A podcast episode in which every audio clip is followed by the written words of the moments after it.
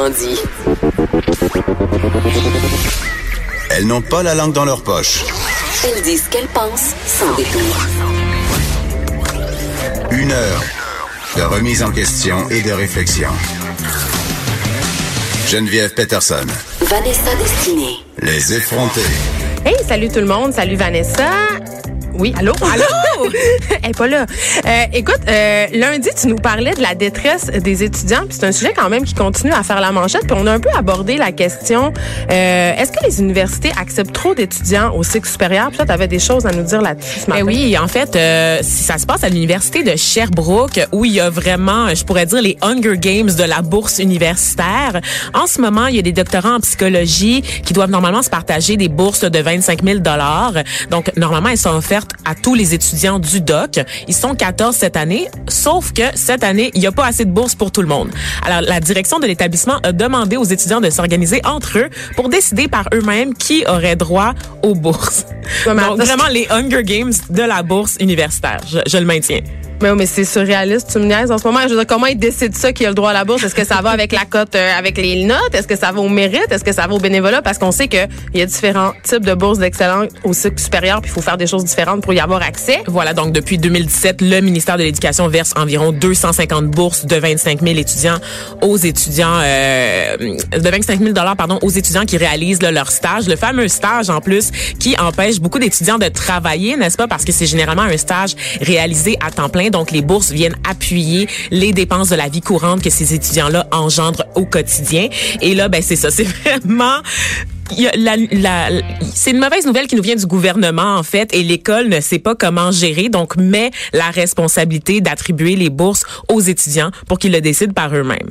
Donc là évidemment euh, la réponse de, de l'université est pas satisfaisante pour la plupart des étudiants, je veux dire Personne n'aimerait ça se retrouver dans cette situation-là. Comment effectivement tu fais pour trancher qui est le plus méritant? Tu moi, je la veux la bourse. Toi, t'as vu la bourse. Mais tout le monde veut en- travailler, tout le monde veut avoir son stage. Ben mais voilà. moi, ça m'amène à me poser une question que je me pose depuis longtemps.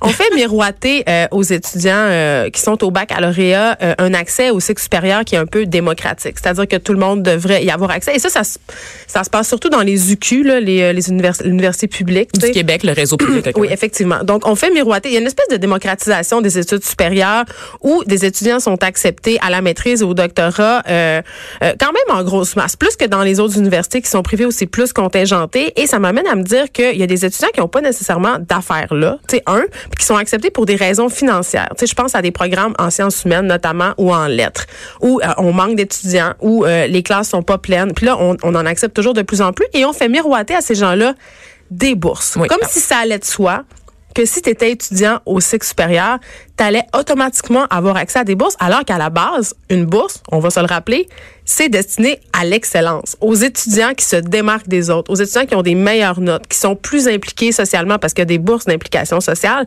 Moi, j'en ai eu, exemple aussi, il y a des bourses pour les étudiants précaires. Moi, j'en ai eu pour parce que j'étais mère et à la maîtrise, j'ai eu une bourse à cause de ça. Il y a aussi des mécènes, il y a des organisations qui vont donner, par exemple, des bourses à, des, étudiants afro-canadiens, Oui. par exemple. Donc, ils sont très, très... Il y a plein de les- critères, Les sais. critères sont vraiment très, très spécifiques et très malheureusement. Et euh, dans le cas euh, de, de la situation à Sherbrooke, l'université a finalement décidé de procéder à un tirage au sort pour l'attribution des bourses disponibles. Mais évidemment, ça reste injuste parce Mais un que... tirage au sort, Vanessa, euh, c'est parce que non, ça, ça ne fonctionne pas parce qu'une bourse, ça va au mérite. C'est pas un tirage au sort. OK, si tu tires au sort parmi des étudiants qui ont 4.2 de moyenne sur 4.3, ça va. Mais je pense pas que c'est le cas ici. Tu sais, puis je me dis, je, je me demandais, tu sais, euh, quand j'enseignais à l'université, je me disais, j'avais des étudiants dans mes classes qui étaient clairement pas euh, aptes à suivre le corpus, qui étaient pas, tu sais, je vais avoir l'air bête, là, mais il y a rien de mal à être coiffeuse. Rien. OK? Non, mais c'est qu'on a fait miroiter aux gens que tout le monde pouvait faire les cycles supérieurs puis que tout le monde pouvait faire n'importe quoi, alors que c'est pas vrai. Puis alors que, aussi, un truc qu'on dit pas souvent, c'est qu'il y a plein de programmes qui ne débouchent sur rien. Ah oui, absolument pas d'emploi. Puis l'é- l'étudiant qui suit le programme ne veut pas nécessairement être professeur. De toute Non, façon, il n'y a ben pas moi. de place pour être professeur à l'université. sois coiffeuse, tu vas faire plein d'argent. ça va être super. Mais ça, c'est quelque chose qu'on voit dans l'ensemble du système scolaire, tu sais, dans le fait de faire passer tous les étudiants, même ceux qui le méritent pas. On a enlevé le, principe de redoubler euh, les années dès le primaire. Donc, il y a des gens qui se rendent très, très loin dans leur parcours scolaire, alors que honnêtement, ils auraient dû attendre, redoubler des années ou être mieux accompagnés. Évidemment, c'est toujours la même question, c'est le manque de ressources qui fait en sorte qu'on fait juste passer, on fait juste évacuer le problème, on passe ça sous le divan, sous le la tapis. La chute est d'autant plus difficile quand, à un moment donné, à la maîtrise, tu te rends compte que un, tu n'auras pas de financement parce que tu n'es pas assez fort, puis deux, ben tu vas pas te démarquer dans ton programme, donc tu n'auras pas l'emploi convoité. Tu sais, un moment donné, il faudrait juste être réaliste puis avoir les yeux en face des trous, là, puis arrêter de faire croire à tout le monde que tout le monde est égal, que tout le monde a les mêmes facultés, que tout le monde peut aller. Tu sais, la génération de nous faire croire que si tu veux, tu peux. Là, je m'excuse, pas vrai. Ben oui, mais c'est une question monétaire aussi parce que le financement des universités c'est par tête. Donc quand on accepte ben plus d'étudiants, on a plus d'argent évidemment. Mais là, dans le cas de ces bourses-là, mettons qu'on ferait le système de tirage au sort, il y aurait deux internes dans le même milieu qui pourraient se côtoyer tous les jours, faire le même travail, mais une personne aurait une bourse et l'autre non. C'est inacceptable. Ben et l'école, l'université de Sherbrooke compte sur le désistement volontaire des étudiants. Donc pour des étudiants qui arrivent là à la rentrée, de renoncer à leur rêve de doctorat, puis de se ramasser sur le marché du travail avec une formation à demi complétée, parce qu'on va, on va se le dire, quand tu es rendu au doctorat, tu es surqualifié pour la majorité des postes qui sont disponibles sur le marché. Tu peux même pas enseigner au cégep. Tu peux pas. J'ai des amis à moi qui cachent leur diplôme d'études doctorales pour pouvoir enseigner au cégep. Ben oui, parce que sinon, les cégeps les prennent pas parce qu'il faudrait qu'ils les payent bien trop cher ben sur voilà, salariale. Exactement. Donc voilà. Écoute, on reste dans le milieu de l'éducation. Revenons sur ce dossier très, très chaud qui fait beaucoup jaser. La fameuse maternelle 4 ans. Maternelle 4 ans. C'est, Vanessa, on s'est donné le go. Oui! Et un grand euh, projet du euh, gouvernement, le go, c'était de rendre disponibles les maternelles 4 ans à la grandeur du Québec d'ici 5 ans.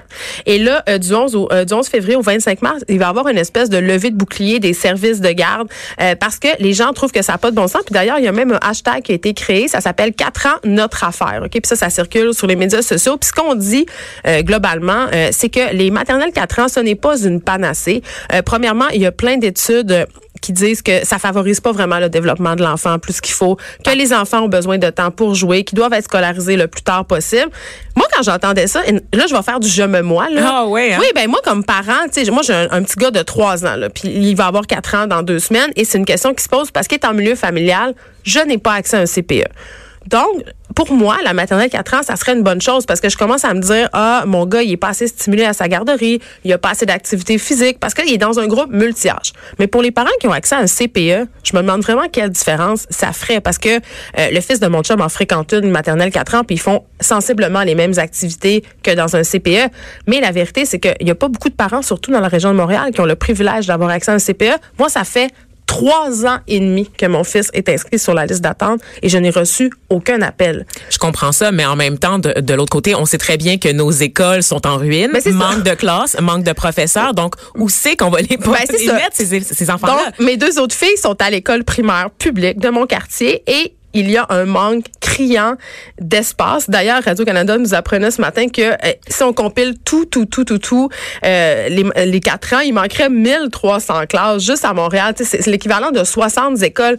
Il n'y a pas de locaux. Il y a des enfants en ce moment à Montréal qui suivent des cours dans des roulottes qui sont stationnés dans la cour de récréation tellement il n'y a pas de place. Je me demande tellement où ils vont les mettre ces quatre ans-là. Puis ça, c'est nonobstant le côté financier de la ben patente. c'est plusieurs centaines de millions de dollars pour la création de ces classes-là. Mais attends, les éducatrices, ils gagnent 32 000 par année. Les professeurs, ils gagnent beaucoup plus. Fait où est-ce qu'on va la prendre, cet argent-là, quand on sait qu'on n'est pas capable de financer nos classes, quand on sait que à chaque année, moi, je reçois un mot de l'école, euh, il y a des campagnes de financement euh, que les professeurs font parce qu'ils doivent acheter de leur poche les livres qui vont faire partie de, de la classe, tu sais, des petits jeux, des petites choses. Les, les professeurs payent ça avec leur argent. Oui, puis il y a de moins en moins de ressources aussi dans les écoles parce que, bon, on n'a pas de psychoéducateurs, si on le sait, les travailleurs de la petite enfance qui accompagnent dans le milieu scolaire, mais il y a des cours qui sont enlevés. Il y a de moins en, moins, en moins de cours d'éducation physique, moins de moins en moins de cours d'art plastique, de musique. Où est le développement de l'enfant? En ce moment, on fait des économies de bout de chandelle, puis c'est le strict minimum qui est offert sur les bancs d'école à nos enfants. Il n'y a, y a pas de bibliothèque, il y, a, rien. Tu sais, fait honnêtement, c'est mieux de garder les enfants dans leur milieu, d'investir dans les CPE, de créer des nouvelles places en garderie, d'augmenter le salaire des éducatrices et d'axer aussi sur la formation en continu de ces femmes-là pour qu'elles puissent établir le fameux diagnostic que Legault voulait aussi implanter oui, parce dans les CPE. on se rappelle qu'il voulait que les enfants aient droit à des espèces d'évaluations pour pouvoir cibler, si on veut, les enfants qui ont des problèmes qui nécessiteraient l'intervention de spécialistes beaucoup plus tôt. Mais je trouve qu'on manque de vision. Tu sais, on a déjà un réseau qui fonctionne bien, on a le, le réseau des CPE. Euh, Il y, a, il y a plein de pays qui viennent voir qu'est-ce qu'on fait euh, parce qu'ils trouvent que c'est un exemple, que ça fonctionne bien. Puis on essaye de, tu sais, je comprends pas, on n'a pas de vision globale de l'éducation au Québec. C'est comme si on essayait de, de, de colmater. euh, c'est comme les nids de poules, tu sais. On fait juste, on fait juste remplir les nids de poules avec de la poussière, puis on espère qu'il va pas ressurgir au printemps. Mais c'est un peu ça le, le truc des matériels 4 ans, selon moi. Tu sais, c'est une espèce de manque de vision globale, manque d'éducation. Mais je pense que c'est une vision, en fait, de la façon que le, le- le gouvernement Legault le présente et sa promesse électorale. Je pense que pour lui, c'était une révolution dans le monde de l'éducation, au même titre que la création des cégeps là, dans les années 60. là. Quand on écoute Legault en parler, il fait fi littéralement de toutes les recommandations qui sont disponibles dans le milieu de l'éducation, euh, des spécialistes également, puis il va de l'avant avec ses- sa vision. Mais si les commissions scolaires te disent qu'elles vont pas t'appuyer, si les éducatrices en garderie Ben, te disent qu'elles vont pas t'appuyer, si les professeurs te disent qu'ils vont pas t'appuyer, avec qui tu vas la faire ta révolution? C'est ma question. Ben, il va la faire avec les électeurs. Ah, parce que bon, je reviens avec le je me moi. Moi, ça me conviendrait. Puis il y a aussi le truc, euh, quand tu envoies ton enfant dans une garderie, à la fin de l'année, quand tu fais ton rapport d'impôt, tu dois compenser. C'est-à-dire que, mettons que ça te coûte 8,35 par jour, envoyer ton enfant euh, au service de garde, euh, à la garderie, pardon. À la fin, euh, tu vas avoir un bill selon ton salaire. Fait que, mettons, ça va te coûter 1500 pièces de plus ou 2500 pièces de plus selon le revenu familial, ce qui est pas le cas avec l'école parce qu'il y a une autre affaire dont on parle peu, c'est que si tu envoies ton enfant à la maternelle 4 ans, ben l'école maternelle 4 ans, c'est de 9 à 3. Donc tu vas devoir payer le service de garde et l'école arrête l'été. Donc tu vas devoir payer le camp de jour. Ah, bon ben, Ça c'est ben mais je pense que globalement quand même ça revient moins cher que de payer euh, l'extra garderie. Les, les parents ils préfèrent payer maintenant que payer plus tard. Fait que ça ça joue aussi dans la tête des gens. Je pense que c'est un facteur qu'il faut quand même prendre en consideration là ce truc là. En tout cas moi Ouais, pour mais moi quand tes taxes municipales vont augmenter parce que tes taxes scolaires vont augmenter parce qu'il faut financer tout ça, peut-être que tu vas préférer l'autre option. Tu vas te rendre compte que tu payes au bout du compte quand même des centaines de milliers de dollars pour une solution qui n'en est pas vraiment une. il va avoir quand même des nids de poules, puis j'aurai quand même pas de médecin de famille. Vanessa, même si euh, même si euh, mes taxes augmentent, peut-être que la solution ça serait de pas avoir d'enfants, hein? Oh! Qu'est-ce que t'en penses? Euh, Non mais un, oui, non, mais un je- gros mouvement ça. non, mais je ris parce que, hein. non, mais il y, a un- y y a Indien, OK, quelqu'un originaire de Mumbai, en fait, qui est un antinataliste qui poursuit ses parents. Un antinataliste? Oui, il poursuit ses parents parce qu'il est né, selon lui, sans son consentement. 2019. Oui, non, mais ça, c'est vraiment le MeToo poussé à son paroxysme. Là. Et donc, euh, lui, il dit que ses parents, ils n'ont pas pensé à lui euh, quand ils l'ont fait, qu'ils l'ont fait que pour leur bon plaisir, que lui a pas demandé à aide puis à supporter euh, cette espèce de culture où il faut aller à l'école, où il faut travailler. Donc, il poursuit pour être né. Ah oui, mais là on rit, mais tu sais le mouvement antinataliste, c'est un mouvement Oui. qui gagne de l'ampleur Oui. parce que c'est un mouvement qu'on associe en général à la crise environnementale. Oui, exactement. Parce que la solution, on va se le dire, c'est pas de réduire notre empreinte de carbone ou d'acheter des, des, des taxes carbone ou whatever, c'est d'arrêter de faire des enfants. Exact. Faut pas que signer le pacte, faut juste cesser de se reproduire.